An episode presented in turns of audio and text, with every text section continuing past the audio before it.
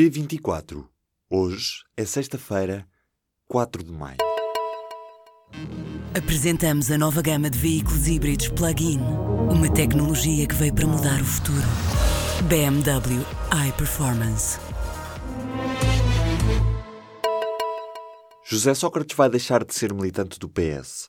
O ex-primeiro-ministro acusa a direção de António Costa de injustiça e de se juntar à direita. Sócrates diz que sai do partido para evitar um embaraço mútuo, depois de nos últimos dias ter sido alvo de várias críticas por parte de elementos do Partido Socialista. O primeiro-ministro diz-se surpreendido com a desfiliação de José Sócrates do Partido Socialista. António Costa diz que esta se trata de uma decisão pessoal e diz que não há qualquer tipo de mudança na posição da direção do PS sobre a separação entre aquilo que é da justiça e aquilo que é da política. A eurodeputada socialista Ana Gomes reagiu à desfiliação de José Sócrates, dizendo que finalmente começou a reflexão no PS. Para a eurodeputada, o Partido Socialista deve adotar comportamentos implacáveis contra a corrupção. O governo e os sindicatos da saúde chegaram a um acordo. O anúncio foi feito nesta sexta-feira pelo ministro Adalberto Campos Fernandes.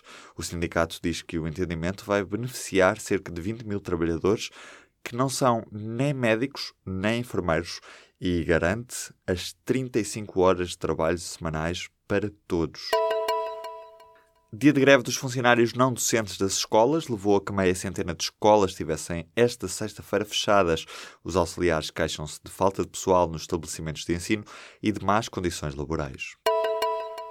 Vários deputados cobram subsídios de deslocação mesmo vivendo em Lisboa.